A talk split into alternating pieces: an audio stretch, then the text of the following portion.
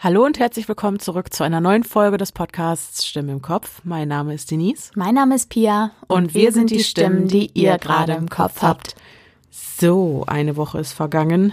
Wir befinden uns immer noch im Themenkomplex organisierte Kriminalität. Yes. Nur soll es in dieser Folge um den Rauschgifthandel gehen. Mhm. Letzte Woche hatten wir die Wirtschaftskriminalität und äh, genau, der Rauschgifthandel ist halt einfach, das ist der Kriminalitätsbereich, in dem diese Strukturen am meisten tätig sind, am meisten Geld erwirtschaften. Und deswegen wollte ich den auf jeden Fall nochmal gesondert behandeln. Es gibt natürlich auch noch ganz, ganz viele weitere Bereiche, aber man muss wirklich sagen, die Anteile dieser sind verschwindend gering im Vergleich zu Wirtschaftskriminalität mhm. und Rauschgifthandel. Deswegen jetzt erstmal, damit das alles den Rahmen nicht sprengt, diese beiden Deliktsbereiche. Und äh, ja, von meiner Seite aus grünes Licht. Ja, ich bin sehr gespannt. Also ja. du hast auch von meiner Seite natürlich grünes Licht, insbesondere da du letzte Woche angeteasert hast, dass diese Folge auf jeden Fall ins Eingemachte geht und ich bin sehr gespannt. Ja. Ähm, genau, ob ich mich danach noch wohlfühle mit den Dingen, die ich letzte Woche gesagt habe. Das glaube ich schon. Ja. Aber du wirst, glaube ich, auf jeden Fall noch mal zuvor ungesehene Zusammenhänge verstehen. Und ja, wir greifen heute wirklich eigentlich den Kern des Problems. Also, okay. warum wir wirklich machtlos im Kampf gegen die organisierte Kriminalität sind. Ich bin sehr gespannt. Okay. Äh, insbesondere auch, weil wir ja dann auch nochmal die Zusammenhänge zu der Geldwäscheproblematik, die wir letzte Woche mhm. geäußert haben, nochmal ordentlich aufgreifen können. Mhm. Ähm, weil wir uns ja jetzt quasi damit beschäftigen, woher viele dieser Gelder kommen, richtig? Ganz genau. Ja. Der Ursprung dieser Gelder und vor allem auch, äh, wer sich denn noch daran bereichert an diesen Geldern. Ja. So. Okay. Okay, gut. Dann gehen wir rein. Wie agieren mafiöse Strukturen? Wie wird man ein Teil von ihnen? Gibt es da noch einen Weg zurück? Und vor allem, Warum sind wir so machtlos im Kampf gegen das organisierte Verbrechen?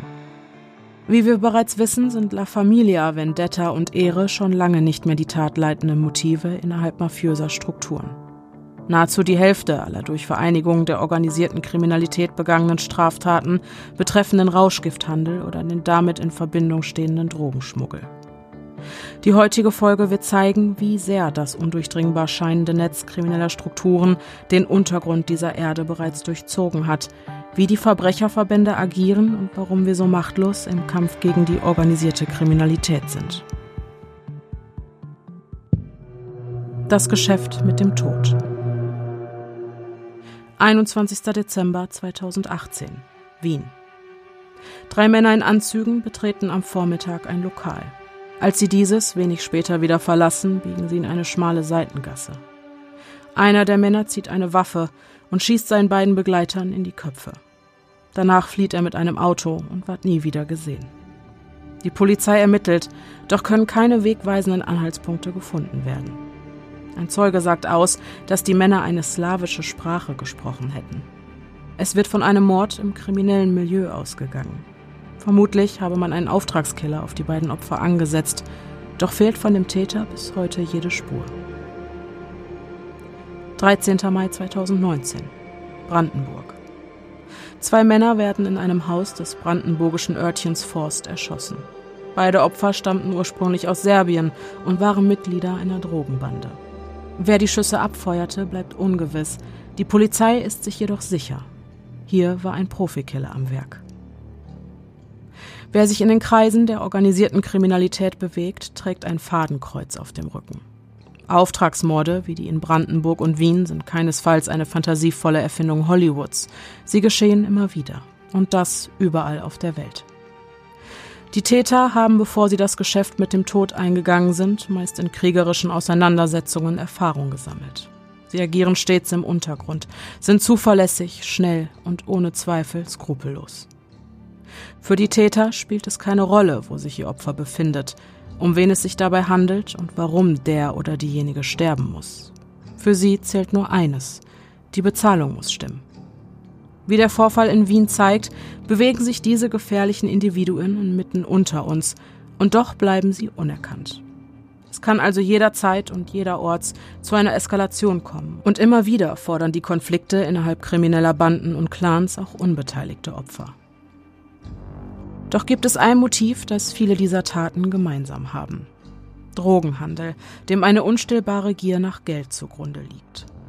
So sei der Konflikt der Balkanmafia mit einem anderen Clan für die Tat in Brandenburg ausschlaggebend gewesen. Eine Bande beschuldigt die andere, 200 Kilogramm Kokain gestohlen zu haben. Eine Menge, die für kriminelle Verbindungen dieser Größenordnung nicht einmal sonderlich groß ist.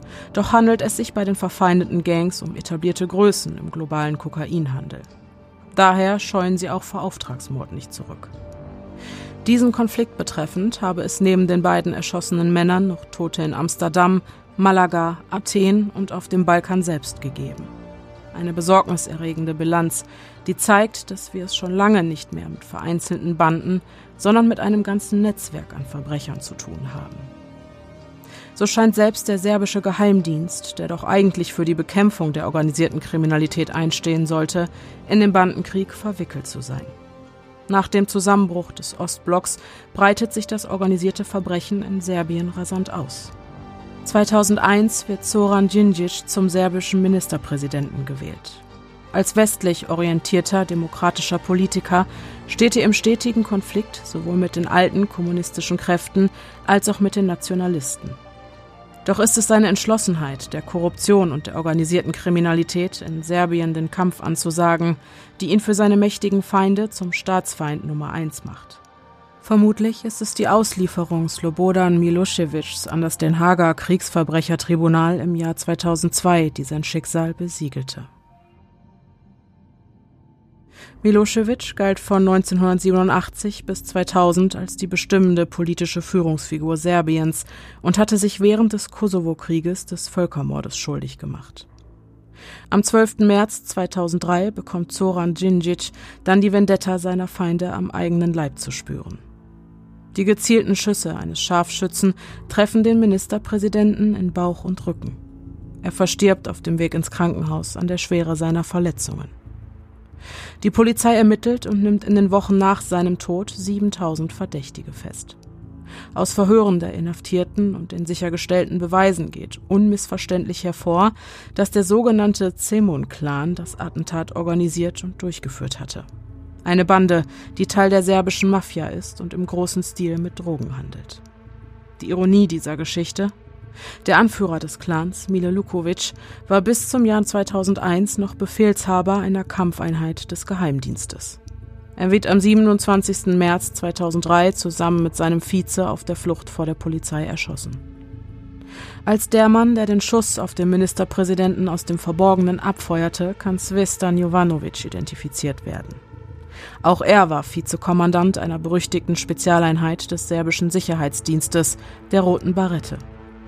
Er konnte bereits am 25. März 2003 als Haupttäter festgenommen werden. Am 2. Mai 2004 stellt sich dann auch der mutmaßliche Drahtzieher hinter der Tat. Bei ihm handelt es sich um niemand Geringeren als Milorad Olemik, Kommandant der Roten Barette und der Boss in den Reihen der Semun Gang. Während die Anführer in den Hierarchien derartiger Gangs Initiative ergreifen, geben Bosse nur Anweisungen und überwachen die Ausführung ihrer Befehle aus dem Off. Strippenzieher Olemik und Schütze Jovanovic werden am 22. Mai 2007 wegen Verbrechen gegen die Verfassungsordnung zu Freiheitsstrafen von jeweils 40 Jahren verurteilt. Nach Auffassung des Gerichts übernahm Olemik, ganz wie es sich für den Boss einer Gang gehört, die Rolle des Koordinators, während Jovanovic, der im Laufe des Prozesses sein ursprüngliches Geständnis widerrufen hatte, der Todesschütze war. Zehn weitere Angeklagte, von denen fünf flüchtig waren, werden zu Freiheitsstrafen zwischen 8 und 35 Jahren verurteilt. Die Hintermänner der Tat bleiben weiterhin unbekannt. Ein Mord, der die Macht des organisierten Verbrechens veranschaulicht und zeigt, wie leicht und unentdeckt sich die Korruption ihren Weg bis in die obersten Reihen bahnt und dort die Führungsriegen ganzer Länder infiltriert. Dabei ist es selten genug, dass man, wie im Fall Djindjic, die Köpfe fängt. In der Regel gehen den Behörden immer nur kleine Fische ins Netz. Leicht austauschbare Mitglieder einer Gang, ohne wirklichen Rang und Namen, die nach ihrer Festnahme einfach ersetzt werden. Die Oberhäupter und Vorsteher krimineller Banden genießen in der Regel den Schutz eines sicheren Auffangnetzes, bestehend aus einflussreichen Bankern, Anwälten, Politikern, Richtern und so weiter. Erschwerend kommt hinzu, dass wir es beim organisierten Verbrechen nicht mehr nur mit einzelnen Gruppen, sondern mit weltweit gesponnenen Netzwerken zu tun haben. Diese Strukturen nehmen sogar Dienstleister in Anspruch, darunter Experten für finanzielle, rechtliche oder logische Fragen, um Risiken und Kosten zu minimieren. Ein Umstand, der hervorhebt, dass Geschäfte im Bereich des Rechtswidrigen ohne Korruption und Einschüchterung durch Gewalt gar nicht erst funktionieren würden. Ist man als Inhaber eines für die Gauner nützlichen Amtes erst einmal in einen solchen Fall verwickelt, siegt oft die Gier nach Geld oder aber schlicht und ergreifend der Lebenserhaltungstrieb über die eigene Ideologie. So wird im Jahr 2019 in den Niederlanden der Anwalt Doug Wirsham erschossen. Er vertrat einen Kronzeugen, der gegen marokkanische Drogenschmuggler aussagen wollte. 18 Monate später wird der Journalist Peter de Vries in Amsterdam ermordet. Auch er soll besagten Kronzeugen beraten haben. Die Auftraggeber für die Attentate kamen aus dem großen Kokaingeschäft. Der Anwalt und der Journalist sind bei weitem nicht die einzigen Helden, die im Kampf für Gerechtigkeit gefallen sind. Anwälte, Journalisten, Richter, Ermittler, sie alle stehen ganz oben auf der Abschussliste ihrer Feinde. Ein schockierendes Beispiel liefert der Fall Jan Kuciak. Prag, Tschechien. Die Journalistin Pavla Hojvova und der Journalist Jan Kuciak beginnen im Jahr 2017 den Einfluss der Ndrangheta auf die tschechische Regierung zu untersuchen. Bei der Drangheta handelt es sich um eine Vereinigung der kalabrischen Mafia, deren Aktionsradius ganz Europa, Nord- und Südamerika sowie Russland und Australien umfasst, wobei sie in keinem Land so stark vertreten sein dürfte wie in Deutschland. Mit geschätzten 50 Milliarden Euro Jahresumsatz gilt die Drangheta seit Mitte der 1990er Jahre als mächtigste Mafia-Organisation der Welt. Ein Fall, der in Deutschland als die Mafiamorde von Duisburg bekannt wurde, ist ebenfalls auf ihr Konto zu verbuchen. In den frühen Morgenstunden des 15. August 2007 wurden sechs Menschen vor einem italienischen Restaurant in Duisburg erschossen. Grund für die Tat soll eine Fehde zweier verfeindeter Familien der Drangheta gewesen sein. Aber zurück nach Prag. Pavla und Jan recherchieren und stolpern über die neue Assistentin des Premierministers. Sie ist jung, schön, eine ehemalige Miss Universe-Teilnehmerin und absolut unqualifiziert für den Posten. Wie hat sie es also zur rechten Hand des Premierministers geschafft? Die Journalisten graben tiefer und finden heraus, dass die junge Frau ein Unternehmen zusammen mit einem Mann aus Kalabrien führt, der möglicherweise zum Netzwerk der Ndrangheta gehört. Ob dem wirklich so ist, denn dann wären die Journalisten einer großen Sache auf der Spur, gilt es nun herauszufinden. Während Pavla viel auf den Straßen Prags unterwegs und auf der Suche nach Gesprächen mit vertraulichen Quellen ist, arbeitet ihr zum damaligen Zeitpunkt 27-jähriger Kollege Jan lieber von zu Hause aus. Der Investigativjournalist befasst sich hauptsächlich mit der Analyse von Dokumenten. Er ist eher so der stille, analytische Typ, der die Einzelteile zusammensucht, um im nächsten Schritt das Gesamtbild zu verstehen. Beide Journalisten sind sich darüber im Klaren, dass sie sich bei ihrer Recherche in einer Schlangengrube bewegen. Am ehesten erwarten sie Ärger aus Italien, daher achten sie darauf, während ihrer Außentermine nicht verfolgt zu werden. Doch wer hätte gedacht, dass es ausgerechnet die eigenen vier Wände sind, in denen man den Journalisten nach dem Leben trachten wird. In der Nacht auf den 21. Februar 2018 dringt ein ehemaliger Soldat in das Haus von Jan Kuciak ein. Er erschießt den Journalisten und seine Verlobte. Beide sterben im Alter von 27 Jahren. Als publik wird, dass Jan kurz vor seinem Tod mögliche Verbrechen im Umfeld des Premierministers recherchierte, kommt es zu Demonstrationen gegen Korruption im ganzen Land. Der Ministerpräsident geht in die Offensive und bietet eine Million Euro Belohnung in Bar für Hinweise. Doch bleiben die Fragen der Öffentlichkeit unbeantwortet. Trotz der lauernden Gefahr ist Pavla Hojvova entschlossen, die Arbeit ihres Kollegen zu Ende zu bringen. Zeitweise steht sie unter Polizeischutz. Aus seinen Unterlagen geht hervor, dass sich Kuciak vor seinem Tod vor allem mit einem in der Slowakei bekannten Geschäftsmann befasst hatte. Er soll Millionen von Euro an Steuern hinterzogen haben. Außerdem entdecken Ermittler in Kuzias Dokumenten die Aufzeichnung eines Telefonats, das zwischen ihm und besagtem Geschäftsmann stattgefunden hat. Ich werde Schmutz über dich und deine Familie sammeln, dann wirst du aufhören zu schreiben, hatte der Geschäftsmann am Telefon zu dem nun toten Journalisten gesagt. Als die Täter schließlich gefasst und mit dem Geschäftsmann in Verbindung gebracht werden können, muss er sich vor Gericht verantworten. Ihm wird vorgeworfen, den Mord an Kuziak und seiner Verlobten in Auftrag gegeben zu haben. Zwei Handys, die während des Prozesses beschlagnahmt wurden, erhärten den Verdacht. Auf den Mobilgeräten fanden die Ermittler Gesprächsverläufe, die zwischen dem Geschäftsmann, Staatsanwälten, Richtern und Politikern stattgefunden hatten. Augenscheinlich hatte er Personen aus diesen drei Berufsgruppen bestochen, eine Richterin sogar erpresst. So sendete er ihr kurz vor seiner Inhaftierung eine Nachricht, in der stand, sie solle jetzt gefälligst das gewünschte und versprochene Urteil fällen, sonst würde sie wie Kuziak enden. Um die Fragen der Öffentlichkeit zu beantworten, werden die Nachrichten veröffentlicht. Insgesamt 21 Richter werden festgenommen und auch der ehemalige Polizeichef wird verhaftet. Sie alle stehen unter Korruptionsverdacht. Am Ende hat Jan Kuciak ein seit Jahrzehnten bestehendes Korruptionsnetz erhöht, doch bezahlte er dafür mit seinem Leben. Nach dem Doppelmord an ihm und seiner Verlobten wird seine Reportage dennoch veröffentlicht. Sie löst im ganzen Land Massendemonstrationen aus, die zum Rücktritt der Regierung führen. Doch müssen erst Menschen sterben, damit Gerechtigkeit walten kann? Kann es in Anbetracht dessen, wie bereitwillig mafiöse Strukturen Gewalt zur Einschüchterung anwenden, also überhaupt verwerflich sein, wenn man frei nach dem Motto höre sie und schweige, wenn du im Frieden leben willst, die Augen vor dem Offensichtlichen verschließt oder gar bereitwillig kooperiert, um das eigene Leben zu schützen? Damit es gar nicht erst zu Korruption und Einschüchterung einflussreicher Personengruppen kommt, ist es für Polizei und Co. umso wichtiger, sich nicht auf die kleinen Fische, sondern vielmehr auf die mächtigen Anführer der Banden zu konzentrieren. Regelmäßig werden Dealer, Drogenschmuggler und Geldwäscher verhaftet, doch ist der Kampf gegen diese Strukturen, die an die Hydra aus der griechischen Mythologie erinnern, kaum zu gewinnen. Schlägt man einen Kopf ab, wachsen zwei weitere nach.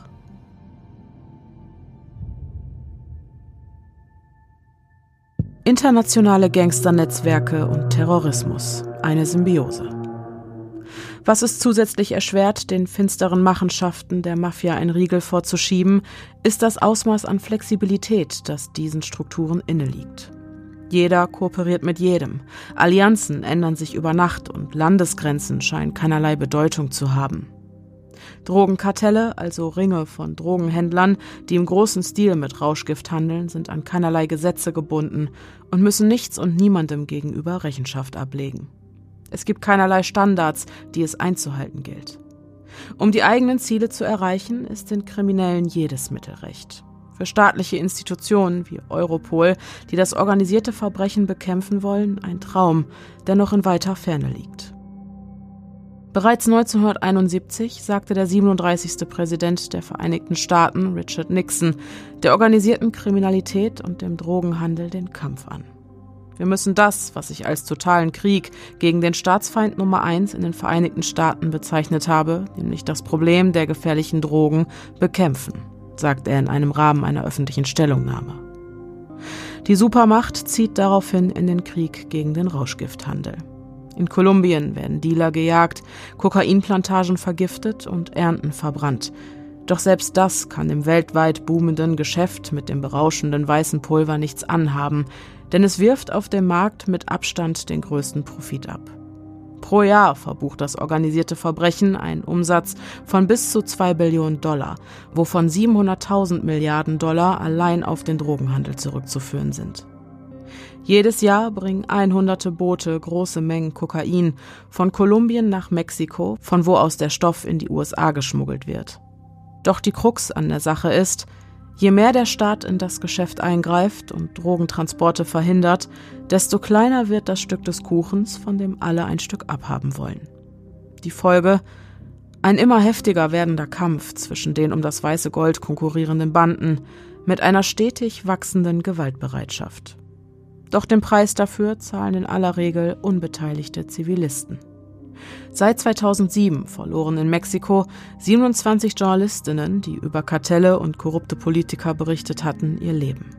Seit 2006 starben im mexikanischen Drogenkrieg insgesamt etwa 125.000 Menschen. Auch die Balkanmafia bezieht ihr Kokain aus Südamerika. Die Drogen gelangen über Mexiko in die USA, dann nach Afrika und von dort aus nach Europa, wo sie dann in großen Mengen an europäische Banden verkauft werden. Eine beliebte Transitroute, um Drogen von Mexiko nach Europa zu bringen, führt über Westafrika. Hier sind UN-Truppen stationiert, um islamistische Milizen zurückzudrängen. Ein zunehmend schweres Unterfangen, denn die Milizen verdienen am Kokainschmuggel mit und werden dadurch immer mächtiger.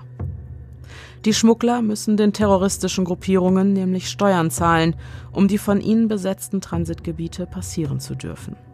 Eine der Gruppen, die besonders vom Kokainhandel profitiert, pflegt enge Verbindungen zu Al-Qaida.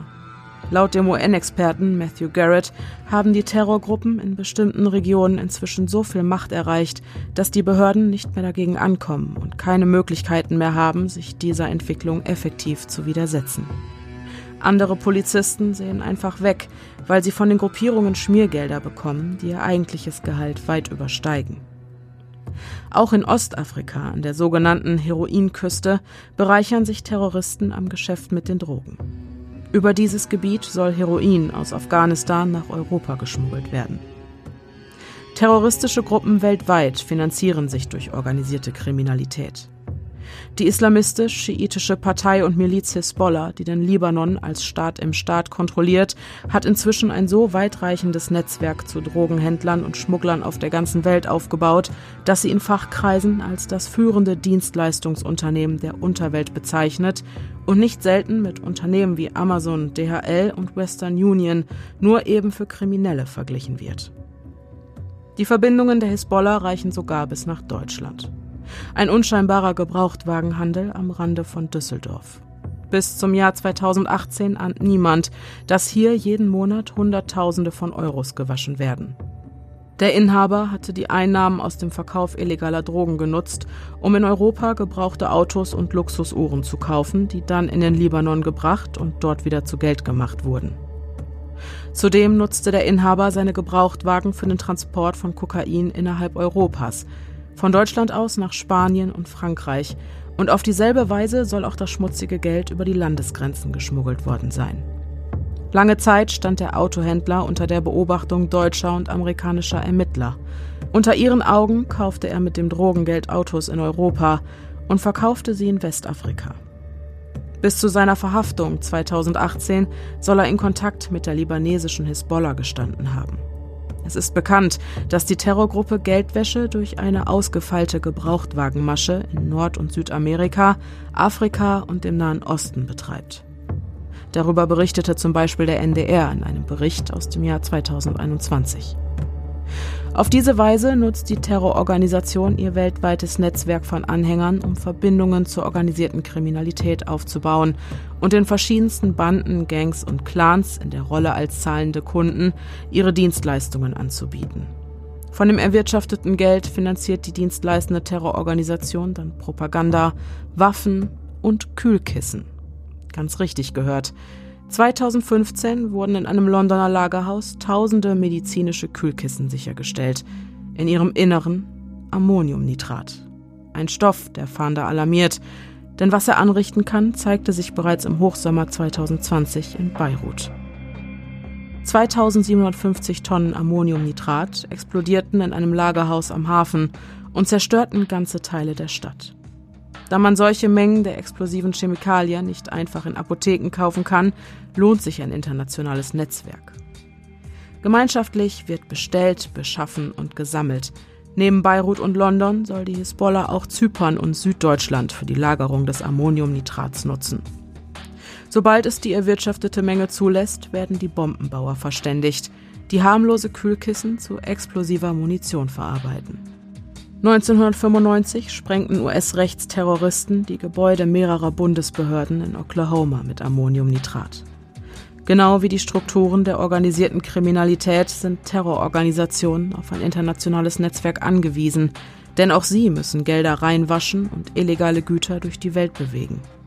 Doch ist es die enorme Größe dieser Netzwerke über Landesgrenzen und ganze Kontinente hinweg, die die Bekämpfung von transnationalen kriminellen Syndikaten für die europäische Polizeibehörde Europol in Den Haag immer komplizierter macht. Warum sind wir so machtlos? Immer wieder gelingt es kriminellen Clans aus aller Welt, in Deutschland Strukturen aufzubauen. Dabei ist es nicht das Ziel der organisierten Kriminalität, ein fremder Teil des Ganzen zu bleiben. Sie will sich mit der Wirtschaft und Politik vermischen, sich integrieren. Und genau das sei laut Experten in Deutschland ganz besonders einfach. Mafiosi aus aller Welt loben unser Heimatland, denn man könne hier alles machen, solange man nur wisse, in welchen Bereichen man sich bewegen kann, ohne aufzufallen, sagt Experte Sandro Matteoli, der sich seit vielen Jahren mit der italienischen Drangheta befasst und untersucht, wie es die mafiöse Vereinigung aus Kalabrien schaffte, in Deutschland Erfolg zu haben. Er vergleicht die Strukturen der organisierten Kriminalität mit dem Krankheitsbild Krebs, der den Organismus befällt, Metastasen bildet und immer weiter infiltriert.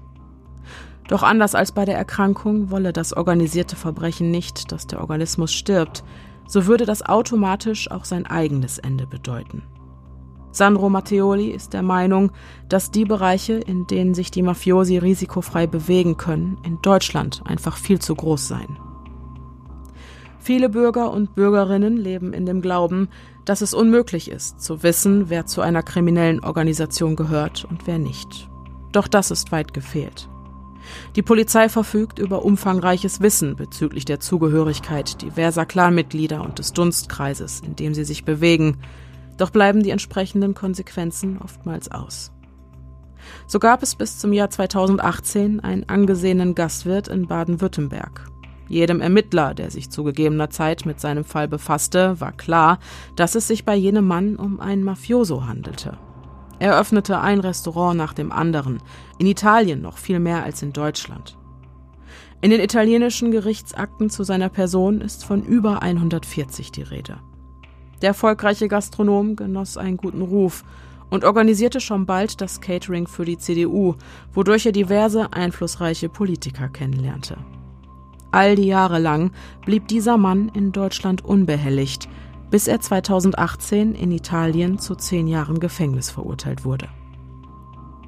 Ein anderes Beispiel liefert eine groß angelegte Razzia der Polizei und Justizbehörden in Deutschland, Italien, den Niederlanden und Belgien aus dem Jahr 2019.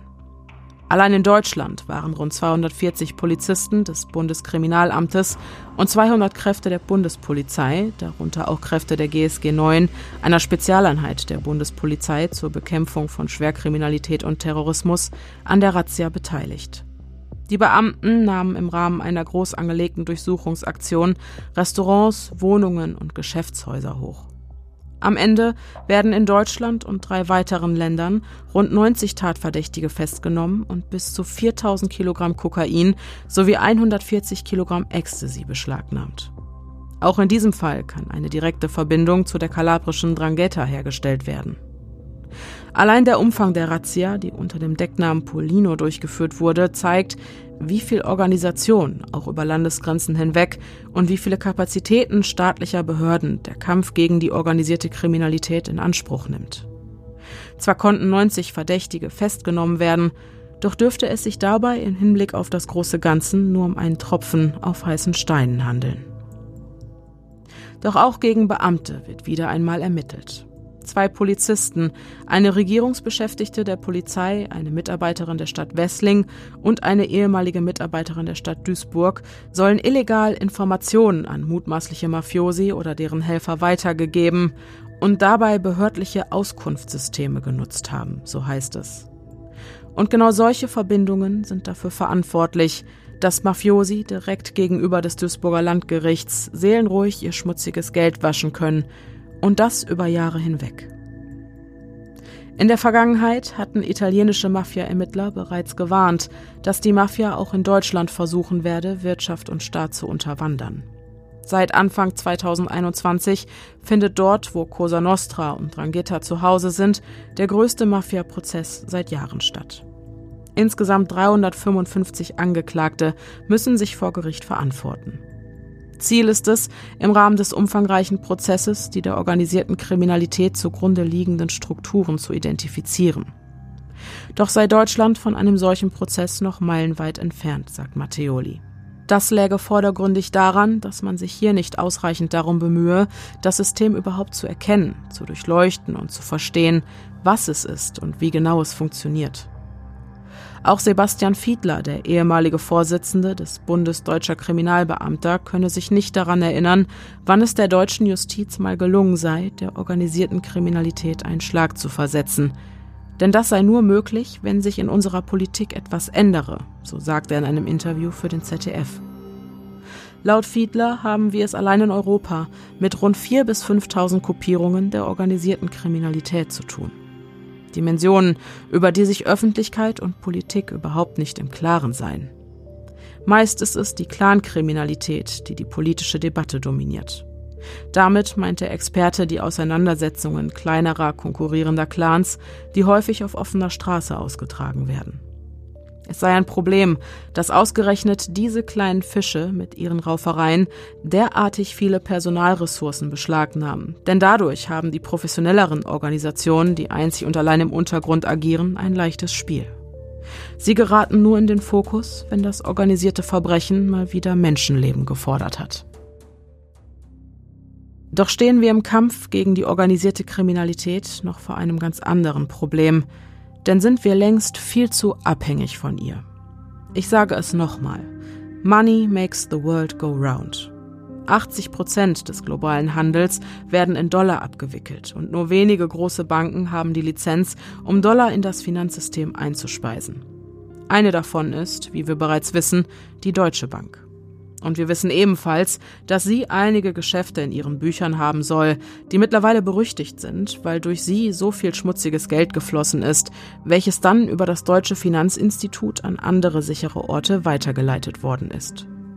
Die FBME Bank aus dem Libanon ist einer dieser Kunden.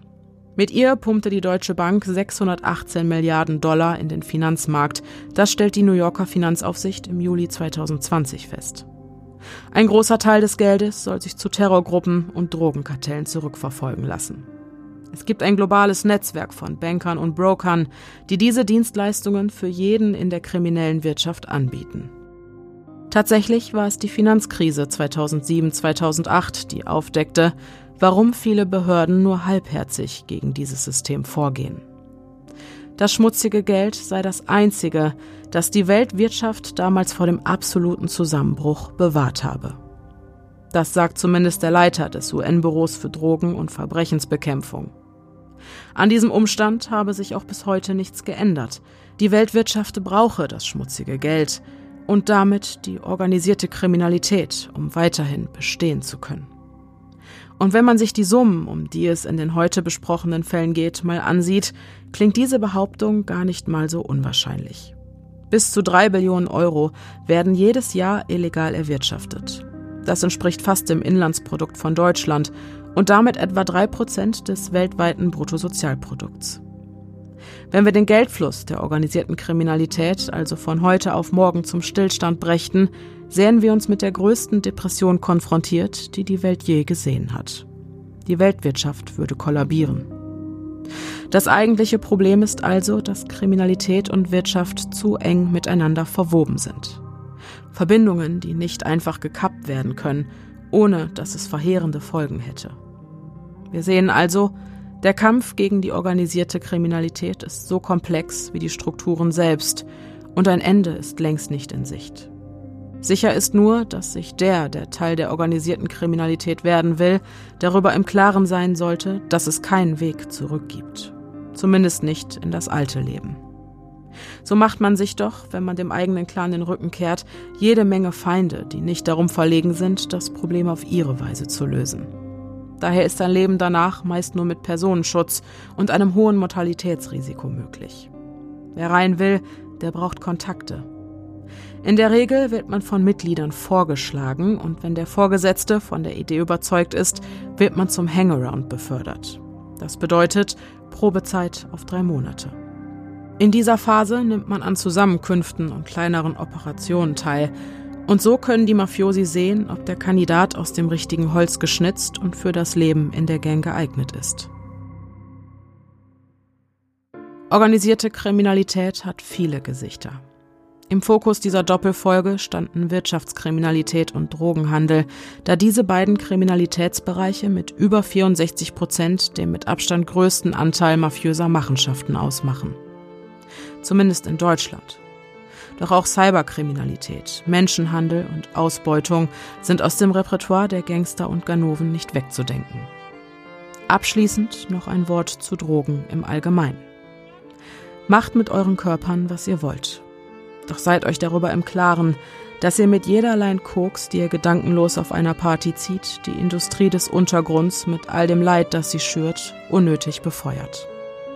In diesen Situationen seid ihr nicht nur die zahlenden Kunden eines Dealers, sondern im schlimmsten Fall Sponsor einer Terrororganisation.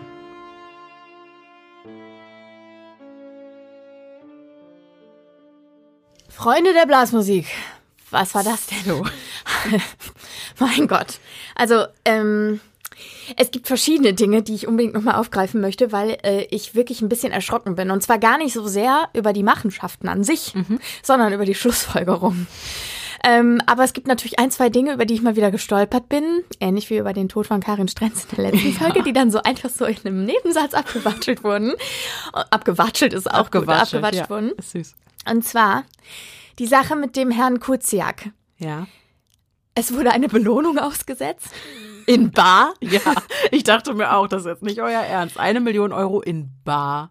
Hier ja, nimmt so mein kann man's auch. So kann man auch Geld waschen. Oh Gib's einfach ey. irgendeinem Bundesbürger zur Belohnung. Oh Mann, ey. Bar. Und davon abgesehen, jetzt davon abgesehen, dass das ähm, absurd witzig ist. Mhm. Also witzig ist, weil es absurd ist, so rum. Mhm. Ähm, wie tragisch kann ist es bitte? Sich ausdenken. Nee, kannst du dir nicht ausdenken. Aber wie tragisch ist es bitte, dass ja. ein 27-Jähriger wegen seines Muts, ich meine, diese Geschichten wird es immer geben. Ja, ich weiß. Und diese Art von Märtyrertum mhm. wird es auch immer geben. Und da muss man wirklich dann den Hut ziehen, zu sagen, okay, du bist da an der Sache dran und du ziehst es durch irgendwie. Richtige, also das sind aber, richtige Helden, ja, die halt wirklich, ja, die so einen, ja, den, den Heldentod sterben. Ist schon ne? wirklich ein Heldentod, ne? Ich hatte auch, also generell, ich habe ja sehr, sehr viele Fälle angerissen in dieser Folge, weil es sollte jetzt nicht ein Fall im Fokus stehen, sondern eher das Konstrukt an sich als solches. Ähm, ich glaube aber, dass gerade der Fall Kuziak äh, vielleicht auch noch mal eine eigene Folge wert wäre, weil ähm, das war jetzt natürlich eine ganz, mhm. ganz knappe Zusammenfassung. Mhm. Da gibt es noch viel, viel mehr zu entdecken und so. Mhm. Also sollte an dieser Stelle Bedarf bestehen, vielleicht auch einfach, um dem Lebenswerk dieses ähm, jungen Herrn zu gedenken, dann könnt ihr uns das spannend. gerne mitteilen. Ja. Also das finde ich ganz, ganz traurig. Fand ich auch und dann ganz auch traurig. noch die Verlobte. Mhm. Und zwei so junge Leben ausgelöscht. Ne? gruselig, ne? diese Vorstellung, dass die einfach in dein, nicht mhm. mal auf offener Straße, die marschieren mhm. einfach in dein Haus rein mhm. und Ende. Ich war halt auch schockiert, also. Lebt die andere noch? Ja. Okay. Mhm.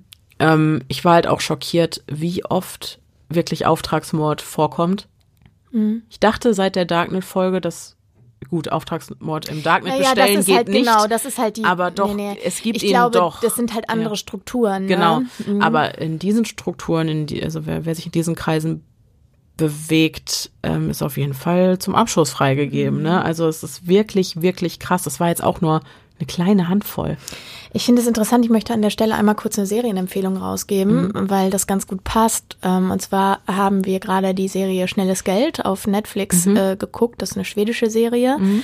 Und mir schwant, dass die dort drin beschriebenen Gegebenheiten recht akkurat äh, ja? wiedergegeben werden, wenn ich mir das alles so anhöre. Ja, schon. Mhm.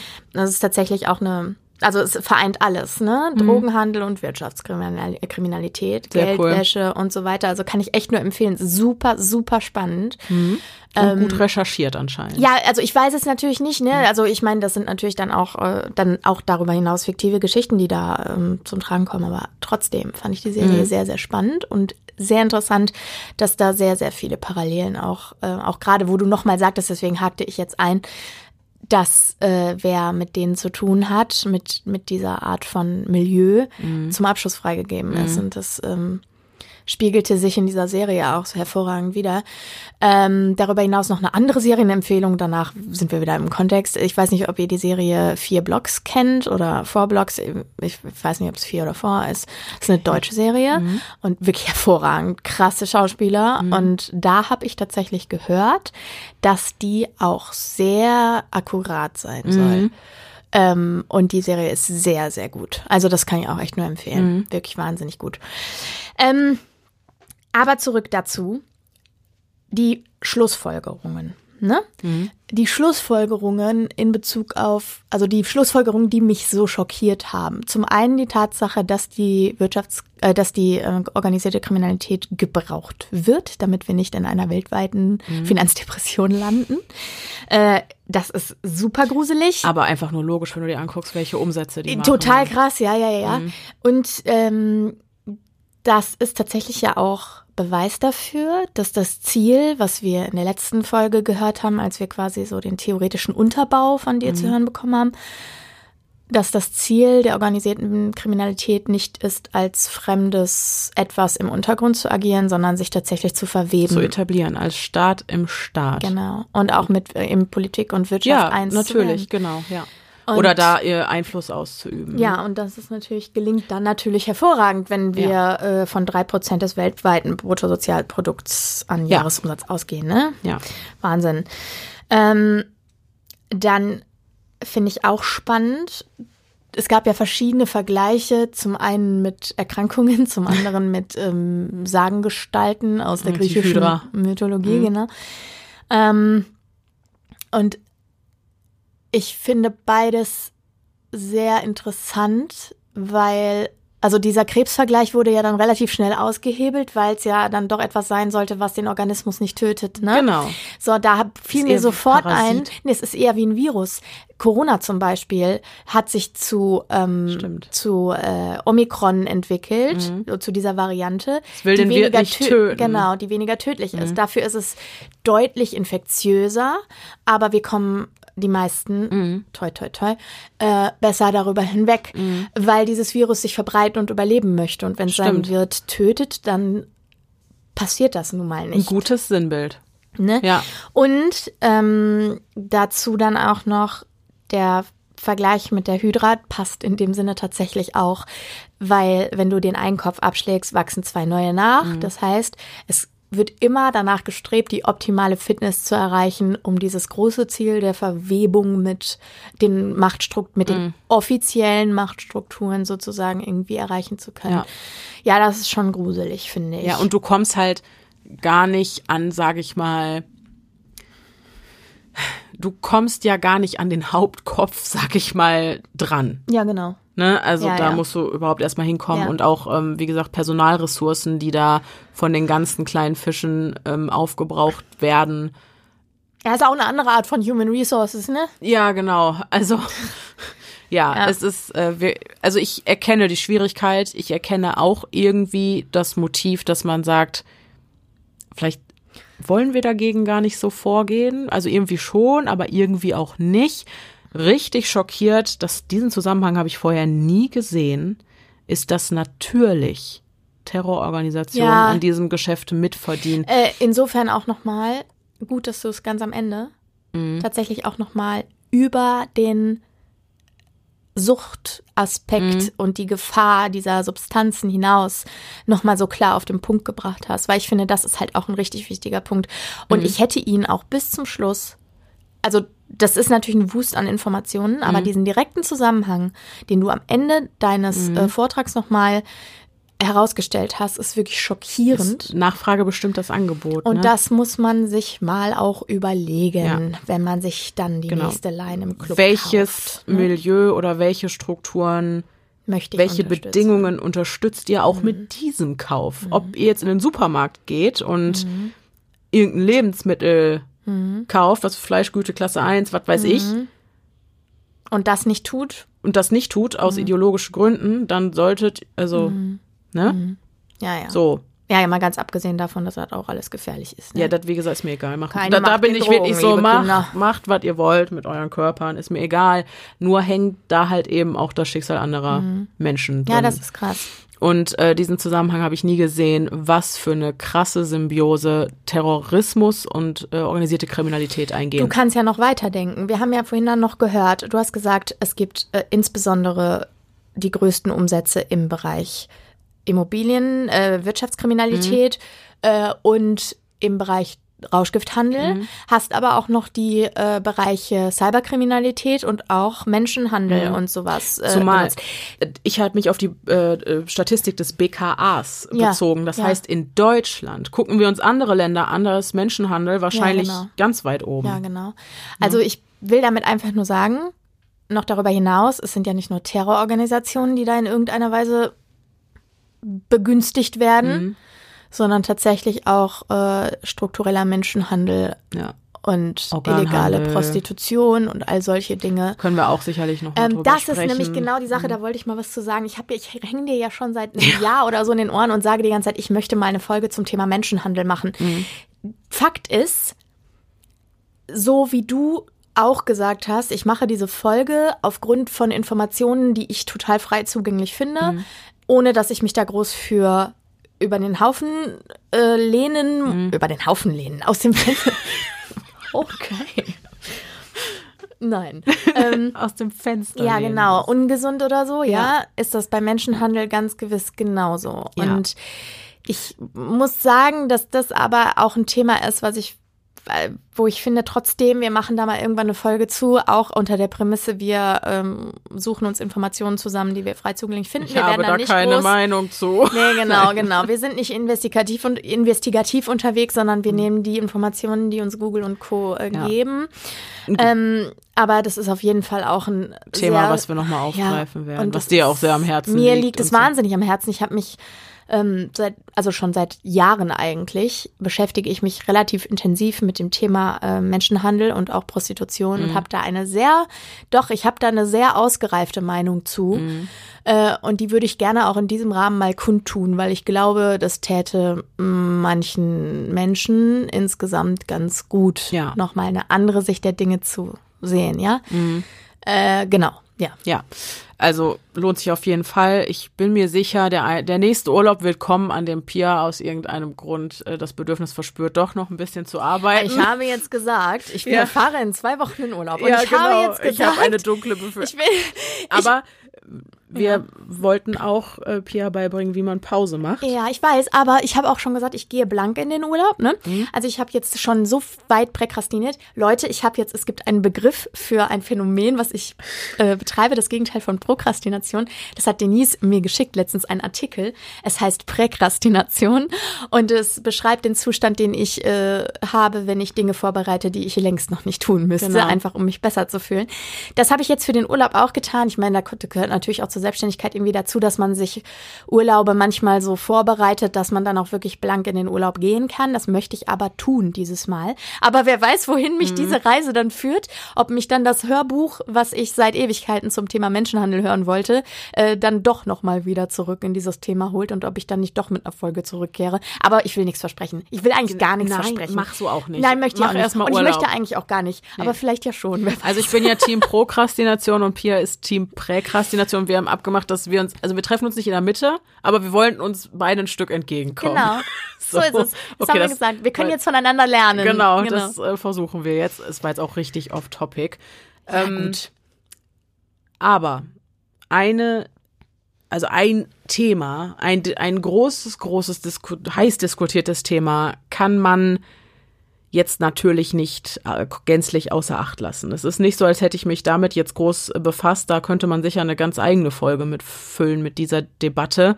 Ähm, möchte ich jetzt an dieser Stelle gar nicht tun. Trotzdem einmal zum Punkt Legalisierung aller Drogen. Unter Anbetracht dessen, was wir heute gehört haben, versteht man natürlich, warum das immer wieder diskutiert und von vielen auch wirklich verfochten wird, dass das eine gute Idee ist, weil damit nimmst du diesem ganzen Sektor natürlich komplett den Wind aus den Segeln. Ich frage mich aber, und vielleicht habe ich da einen Denkfehler, vielleicht durchschaust du das mehr, wie ist es dann mit der wirtschaftlichen Seite, mit der finanziellen Seite? Wird, werden die Drogen dann so versteuert, dass es das aushebt, aber ist die Nachfrage dann Soll ich dir was da? sagen? Oder meinst du, es wird einfach weitergemacht, Ja. weil, Weil du an das- Steuern ja. vorbei ab? Auf jeden die Fall. Befürchtung hatte ich Auf auch schon. Fall. Ich glaube, dass es weiterhin, auch wenn jetzt Cannabis legalisiert wird, ist auch Dass es witzig. trotzdem ich hab illegal so, so, eine, so. Mhm. witzige Interviews zu gesehen letztens irgendwie bei TV Total, liebe Freunde. Ich finde übrigens, der Puffy macht das großartig. Der, äh, da habe ich Interviewausschnitte gesehen zum äh, Thema Legalisierung. Da hat Lauterbach Ja. äh, mal erläutert, wie das dann ablaufen soll. Das ist so eine Allmann-Nummer, diese Legalisierung. Es ist so Wahrscheinlich krass. erstmal Ne? ein, Forma, ein ein Formular ausfüllen, einen Antrag zu stellen, um einen Antrag zu stellen. Ja, so, so Mhm. ungefähr, genau. Nein, aber du, du hast halt bestimmte Plätze, an denen du konsumieren darfst, bestimmte Plätze, wo du das kein, Ja, und es gibt auch so verbotene Räume und da musste er noch mal klarstellen, dass in Kitas kein Cannabis konsumiert werden darf. Ich Die lieb's. Ganja den ganzen Tag so in der Kita, gut, ja. ne? Ja, genau. okay. Also, ähm, aber ja, davon abgesehen, ne? Ich glaube, dass es trotzdem weiter Dealer gibt, weil es einfach günstiger ist, weil es an der Steuer vorbeigeht. Und so geht es, ist doch mit allem so. Mhm. Wie es auch mit Geldwäsche geht, Natürlich. geht ja auch oft einfach Das darum, doch Steuern alles- zu hinterziehen. Mhm. Natürlich. Wie viele Leute machen das denn? Was ist denn, was passiert denn alles unter der Hand mal eben? Schwarzarbeit. Ja. Also es ist doch nicht, Mhm. Ich verstehst hab du, auch nur die weil es die Befürchtung. Möglichkeit gibt, bedeutet das nicht, dass es nicht einfach so weiterläuft. Ja. Und dann gibt's vielleicht, was weiß ich, die, die, die, die, die Menschen, die die Kohle haben, das dann legal zu beziehen, ja, die werden das dann vielleicht machen, Mhm. äh, wo es dann eben nicht darum geht. Wobei, da aber- ist es auch wieder weniger anonym und das will ja vielleicht auch nicht Ja, jeder, weil es vielleicht genau. trotzdem, also wenn recht. der erfolgreiche Anwalt da in Du so einen Konsumraum recht. für Kokain Ja, ist auch stratzt, so, ja. auch wenn es dann legal ist, ist es ja trotzdem Ist so. noch Du machst dich halt irgendwie verrufen. angreifbar, ne? Genau, also ich glaube auch, dass es nicht ganz so erfolgsversprechend wäre. Jetzt mal ganz davon abgesehen, also in Bezug auf den Straßenkampf fände ich Konsumräume und so, also wo ich mir denke, so wirklich, was weiß ich, Frankfurter Bahnhofsviertel, Herrgott, gibt den Leuten halt, was sie brauchen, weil sie holen es sich eh und dann spritzen sie sich irgendwie irgendein gepanschtes Zeug, sterben noch fast dran, müssen eben auch wieder Straftaten begehen, wenn auch im kleineren Stil, um sich die Drogen zu beschaffen. Das ist schwierig. Äh, Also auf der kleineren Ebene verstehe ich die Idee hinter Konsumräumen und so. Das, das finde ich gut. Aber halt auf dieser, im, im großen Ganzen, glaube ich, würde es nicht so tragisch viel verändern. Glaube ich auch nicht. Und Mhm. insbesondere auch deswegen, weil ich glaube auch, das kommt auch noch dazu, ich glaube, äh, gewisse Milieus machen psychisch was mit dir. Mhm. Und ich glaube, dass du auch dich trotzdem in diesen Strukturen weiter bewegen wirst, auch wenn es legale äh, Bedingungen geben würde. Das, Mhm. weißt du, ich glaube, es gibt verschiedene Komponenten in dieser ganzen Geschichte, die dafür sorgen werden, dass sich wahrscheinlich de facto wenig ändert. Verstehe ich. Die, die, Fall. ich sag mal, die Spaßkiffer, die gehen jetzt vielleicht dann in die Apotheke oder äh, in den Ganja-Shop und kaufen sich dann da irgendwie ihr Zeug. Mhm. Ähm, aber ich glaube, dass der Dealer von nebenan weiter frequentiert wird durch die Leute, die bei ihm kaufen. Mhm. Ja. Weil, ganz abgesehen davon, ne? Was macht denn dann der Dealer von nebenan? Sagt der, "Ho, ja, puh, äh, dann äh, jetzt äh, Apotheke, ich mache jetzt Fußpflege. also, Ja, wahrscheinlich Ja. nicht. Also sehe ich genauso, ja. Der Gedanke kam mir auch. Und halt, wie gesagt, auch, ich glaube, das, was der Weltwirtschaft dann an Umsatz verloren gehen würde, dadurch, dass die organisierte Kriminalität im Bereich Rauschgifthandel einbricht, ähm, ich glaube, das würdest du über Steuern nicht wieder reinholen können. Das ist halt die Frage. Äh, also es wird ja auch bestehen bleiben. Was ist, wenn das sich das, also die, die Theorie wäre ja, dieses Mhm. Gedankenkonstrukt wäre ja, du überträgst quasi das, was so erwirtschaftet wird, eins zu eins. Also du verlagerst nicht das, in ein legales Feld. Das wird nicht das klappen. klappt nicht. Also ich, ich glaube, da ist der Wunsch Vater des Gedanken, liebe Freunde und Mhm. Freundinnen. Ja. Das heißt, äh, wir sind weiterhin abhängig von der organisierten Kriminalität und werden es auch äh, erstmal bleiben. Cool. Geil. Was ich auch, also Ironie on, ne? Ja, ja. Äh, aber it, ich glaube, das hat man gehört. it is wie it is, Ja. ne? Ähm, genauso wie, das denke ich mir auch manchmal, ne? Wahlen und so sind wichtig. Aber ich frage mich oft, wie demokratisch ist das, was da passiert, wirklich? Mhm. Wenn du dir anguckst, wie viel Korruption, wie viele Korruptionsskandale gibt's, die ganze WM-Sache mit Katar, ey, da wurde doch bestochen und geschmiert bis zum geht nicht mehr. Also weiß ich nicht, Brudi. Ja, ja. Also deswegen, ich meine, ich kann das, ich nehme das jetzt nicht mit in den Tag, weil ich weiß, ich kann es jetzt gerade in meinem Alltagsgeschehen von hier aus nicht ändern. Wenn die Bevölkerung dann wieder gefragt ist, mache ich natürlich alles, was in meiner Macht steht und nach bestem Gewissen. Nur fürs Erste, glaube ich, muss man diese Dinge so hinnehmen als das, was sie sind und es dann auch irgendwie loslassen. Ja, was machst du denn sonst auch? Sonst gehst du ja kaputt darüber. Ja, eben. Das ist dieses Weltschmerzproblem. Mhm. Und das hat, hat man ja in Bezug auf sehr, sehr viele Dinge. Mhm. Ne? Äh, und manchmal habe ich auch Tage, an denen, das ist vielleicht ein ganz gutes Thema, um das einfach nochmal anzusprechen, weil ich mir vorstellen kann, dass jetzt eine, einige auch zu Hause sitzen und sich denken, Wem oh, kann ich Scheiße. noch glauben? Ja, genau so. Ja. Ich will da einfach nur sagen, ihr seid nicht allein, denn dieses diese Weltschmerzproblematik, die hat habe ich auch von Zeit zu Zeit, mhm. die kennen wir alle, glaube ich, dass du so Tage hast, an denen du denkst, in was für einer Welt leben wir denn eigentlich mhm. so, ne? Irgendwie. Ich glaube, es gibt auch richtige Momente und Augenblicke dafür, da ja, muss das vielleicht genau. auch sein. Und das ist auch okay, lasst ja. es zu, aber lasst euer Leben und eure Gedanken davon nicht bestimmen. Genau. Ja, genau. ab einem gewissen Punkt muss man es einfach loslassen und man darf es auch loslassen. Mhm.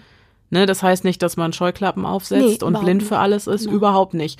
Aber ich weiß, als das mit der in der Ukraine losging, ähm, ich, ich konnte mir das ab einem gewissen Punkt nicht mehr mhm. jeden Morgen mhm. angucken, da über die Nachrichten. Das ist auch okay. Ich denke, man muss da, da eine gewisse Form genau, von Selbstschutz Weil da habe ich gemerkt, ich dann konnte ich nicht mehr gut funktionieren im mhm. Laufe des Tages. Mhm. Ne? Und mein Leben ist dann on hold und damit ist dann auch mhm. keinem geholfen. Und deswegen habe ich mir da gesagt, alles zu seiner Zeit. Ich habe mir einfach dann jeden zweiten Tag abends 15 Minuten genommen, um mich da abzudaten und so. Wohldosierte Tagesschau genau. alle zwei Tage oder so, ja. Ja, genau. Es ist auch wirklich so, ich mache das tatsächlich auch. Ein bisschen Psychohygiene. Äh, ja, voll. Und ich mache das auch ähm, im Moment immer noch. Mhm. Also es ist auch, also mein Mann möchte jeden Abend Tagesschau gucken und ich unterbinde das dann ähm, so alle zwei, drei Tage auf jeden Fall. Mhm. Weil ich halt sage, ich kann es heute nicht ertragen.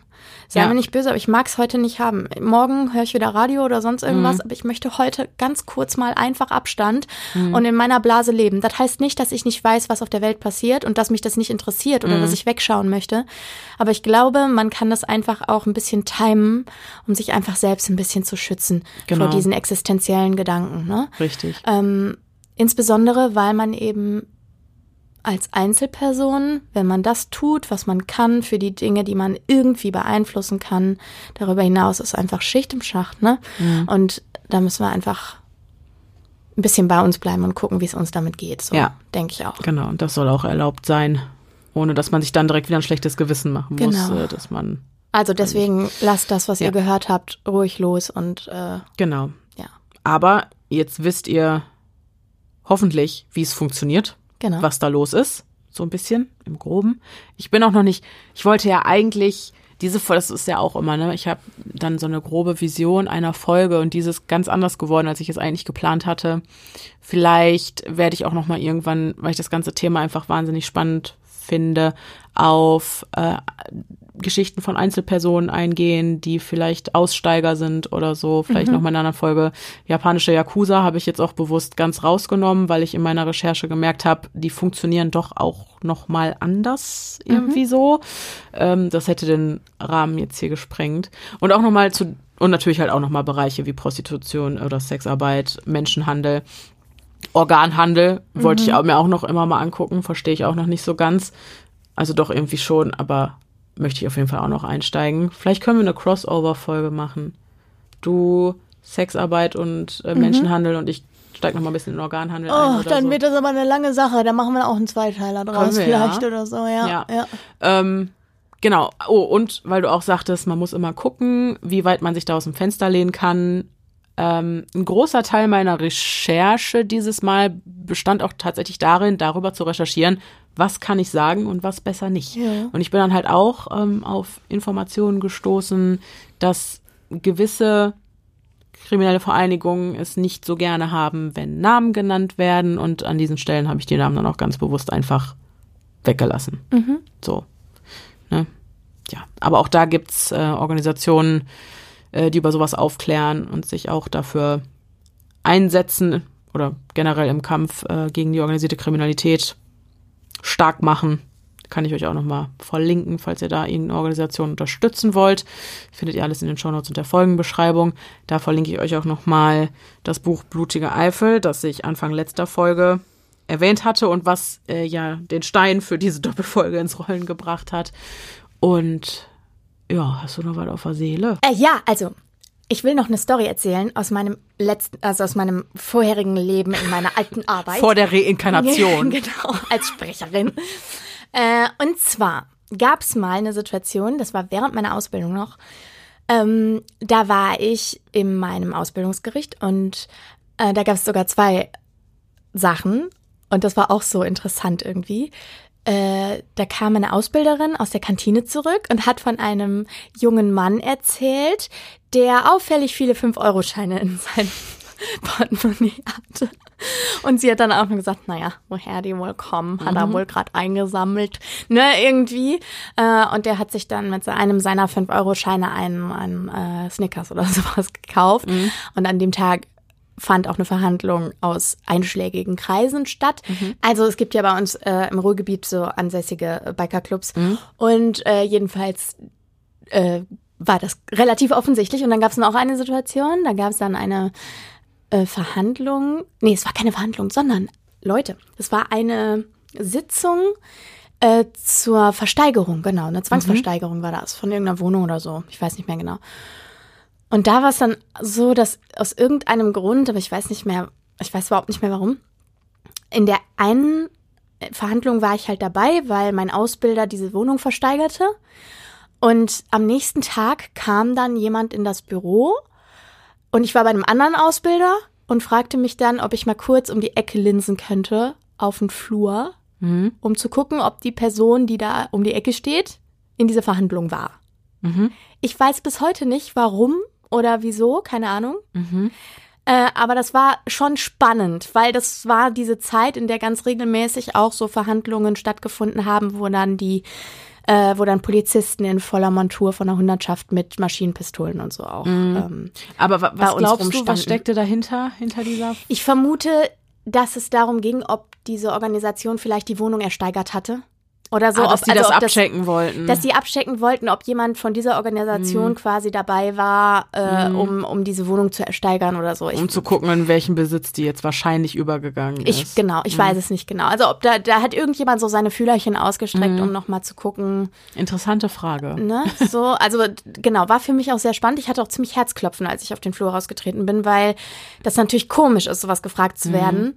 Ähm, aber ich habe das auch nicht hinterfragt, weil ich glaube, dass ich hätte keine Antwort bekommen auch, ne? So das, das macht ja halt. auch kein, also ja. Genau. Also ich weiß auch gar nicht, was die Person mit der Information so anfangen wollte. Ja, das frage ich mich halt gerade. Vielleicht ist so. auch einfach Interesse, ne? Aber mhm. ja, genau. Mhm. Na gut, spannend. Ja, also das war auch eine spannende Zeit auf jeden Fall. Mhm. Da gab es echt gehäuft diese, also da geht dir schon der Stift, ne? Wenn du auf den Flur trittst und neben dir steht einfach ein äh, voll äh, äh, in voller Montur so ein Polizist mit Maschinenpistole oder so. Mhm.